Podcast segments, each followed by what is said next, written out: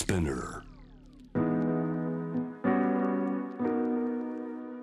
J-Wave JAM THE PLANET さあここからは日替わりのニュースエキスパートの方をお迎えしまして世界のニュースを届けていただきますジャーナリストジェイムズ・シムズさんですこんばんはこんばんは。よろしくお願いします。今年もよろしくお願いします今年もよろしくお願いします。えー、清水さん、えーま、年が明けましてこの早速と言いますかね岸田首相とバイデン大統領が会談をするんだというニュースが飛び込んできましたね、はい。うんこのタイミングでこういうニュースというのは清水さんも第一印象いかがですか？まあそうですね。やはりその安保の話題が一番大きいですね。やっぱりウクライナ情勢とやはりあの台湾海峡の情勢であとまあ北朝鮮。だから外交が多分一番大きいですね。後ほど話題にも出てくると思うんですが日本も今軍事費がどんどんどんどん、えー大きくなるよというニュースがあります、アメリカも今までで一番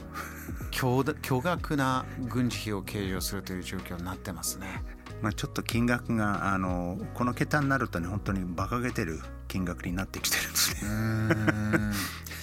えー後ほどそういった話ところまで話がいくと思いますが今日は、えーこういったニュースを見ていく中でも基礎の基礎から我々分かってるようで分かってないこの共和党と民主党の違い。これをですね、えー伺ってまいりましてでいこうと思うんですが早速では共和党と民主党の違いというところで伺いましょう。清水さん私あの昨年末こういうお話を伺った時にパッとイメージで共和党というと小さな政府を目指す。民主党というと大きな政府を目指す。こういったイメージで合ってるんですか？と伺ったらちょっとこう、まあ、いろんなイデオロギーの対立がある中で一概にそうとも言えなくなってきてるんだというお話がありました。さあ今の共和党と民主党の違いというのは清水さんどういうことになるんでしょうか？そうですね、まあ、おおむねはそうですけど、まあ、後ほどあのもう少し詳しく説明しますけど、まずはそのアメリカのその政治の仕組みをちょっと簡単にあのちょっと説明しますが、はい。そのアメリカでその、えーっと投あの投票数の投票総数の過半数に満たない場合でも最も多く票を得た候補者が当選しますね、まあ、いくつか例外がありますけど、まあ、つまり勝った人があの総取りになりますね。うんうんで政党は勝たないと全く話にならないので、まあ、小さいの政党はまあ極めてまあ不利、まあ、ほとんどないですね。あのたまにその大統領選であのまあなんていうのかな、えー、と票って少し取ってあの相手の票をまあなんていうの他の党をちょっと邪魔にすることもあるんですけど、えまあ、それでちょっといくつかの過去のあの悪い例がありますけど、はい、あのそれであのところが今その共和党のような大政党でもあのかなり今分断してるんですね。そこをいくつかの会派がまあできてるんですね。あのーまあいろいろなこの政治の仕組みの中で二大政党制っていうのは、えーずっと維持されてきて、えー小さな政党がやろうと思ってもなかなかそれは難しいという状況があるんだけれども今の問題というのは共和党の中でも内部分裂ひょっとしたら民主党の中でもあるのかこの辺りのお話です。お願いします。そうですね。民主党はあの、まあ、共和党より深刻ではないと思うんですね。だから例えば今その、えー、とアメリカの連邦議会で下院議長選がもう3度も行われてるんですけど、ええ行われてるんですけど、えー、とまだあの過半数あのそのマカーシーあの今の候補がまだ取ってないんですね。この下院議長選が3度行われてまだ決まってないっていうのは100年ぶりの事態だそうです。そうなんですね。それで前回はあの9回ぐらいあの選挙をやったんですね。どうしてこんなに決まらないんですか？えーっとまあ、今あのまあ一つはその、まあ、ギリギリなんですよね共和党のその過半数の数が、まあ、218だから本当にあの、えーっと4票の差で勝ったんですね。中間選挙の結果ですね。中間選挙、はい。け結果で。それでその中であの20人ぐらい彼に反対したんですね。うんうんうん。でその中で、まあ、もうちょっと柔軟性で、まあ、あの妥協するかもしれないですけどその中で、まあ、45人ぐらい強硬なあのマカーシーに反対してる人がいるんですね。このマッカーシーさんというのは共和党の院内総務ですから、はいまあ普通にいけば、えー投票の結果マッカーシーさんが勝つのが順当なんだけれどもそのおっしゃるようにじゃあ20人近くは、まあ、いわゆる造反してこのマッカーシーさんに投票していない。えーこの状況というのはこれは何かイデオロギーの問題なんですか？えー、っとまあ、特にその45人は本当に何て言うの異端児的な存在であの全く政策っていうことじゃなくてやっぱりその自分がどれだけ目立つとかあのこの人たちもかなりあのトランプ支持者がにつあのすごいトランプに近いんですね。はい、はいえーと、ですから例えばその NS に出てあるいはテレビに出るとかあるいは資金を集めるとかだからあんまり政策と直接関わってないんですね。うんうん、でマッカーシーにあの、まあ、単純にまあ反対してるでいろんな、まあ、あの条件を引き出したい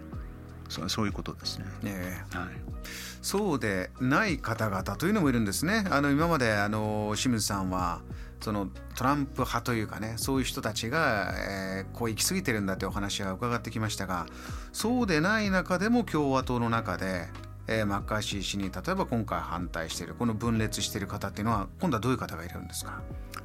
えー、っとまあ何人かあのいるんですけどまあえー、っと一人はあのコロラド州で、まあ、ギリギリで勝った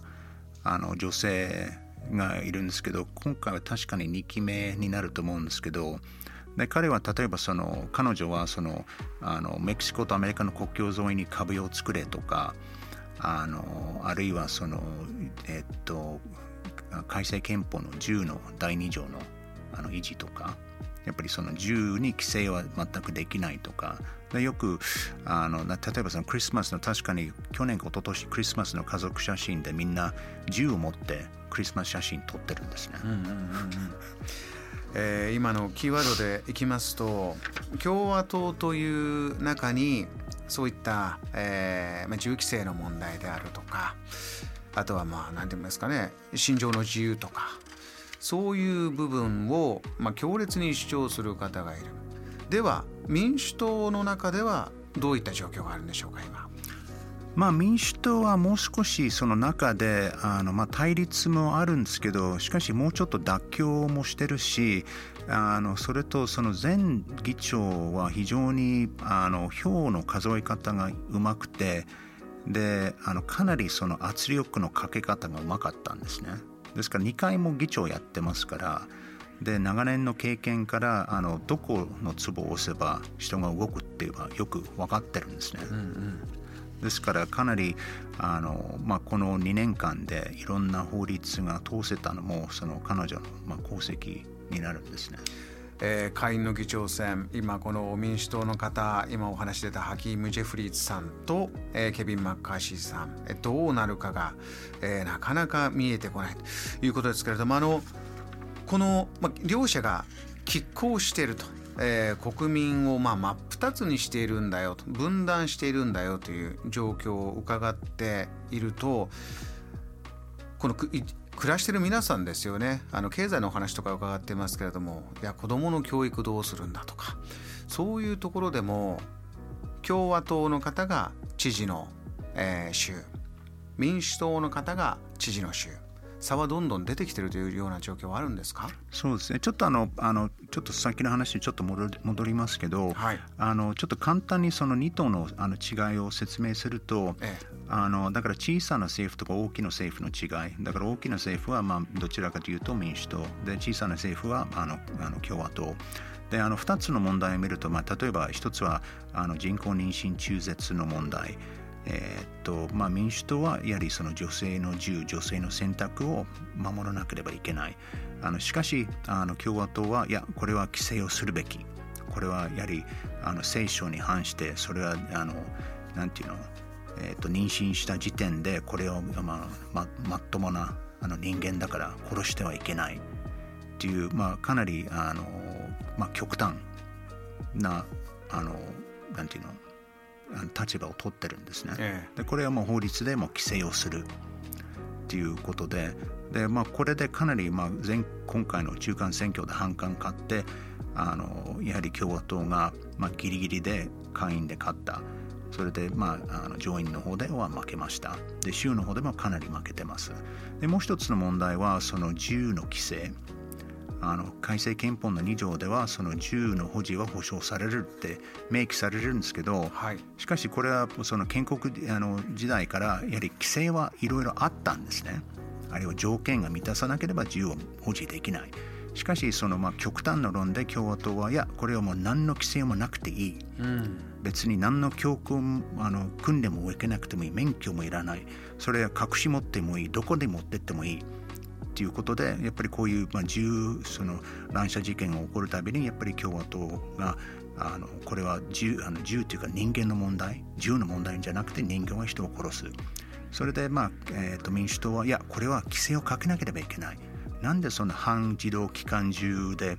あの断層口になんか何十弾の断層口を持っていいっていうこれやっぱりもうあの変えなくても何何十人もいっぺんに殺せるっていう銃ですからこれはまあ戦争の道具っていうことで民主党はこれ規制するべき、まあ、それがあの、まあ、2つの例を見るとその違いですね。清水さん以前よりもそういうところは歩み寄れないというかより民主党と共和党の中で考え方は離れていってるということなんでしょうか？まあこれはあのやはりその煽ってるまああのなんていうの？既得権益の団体とかあるんですね。まあ、一つは NRA 全米ライフル協会とあとまあその銃の製造者とあとはそのもう一つあの人工妊娠中絶はやはりその福音主義のあの教会とかそこら辺がやはりあのかなりあのなんていうのかな妥協できない立場を取ってるんですね。JAM The Planet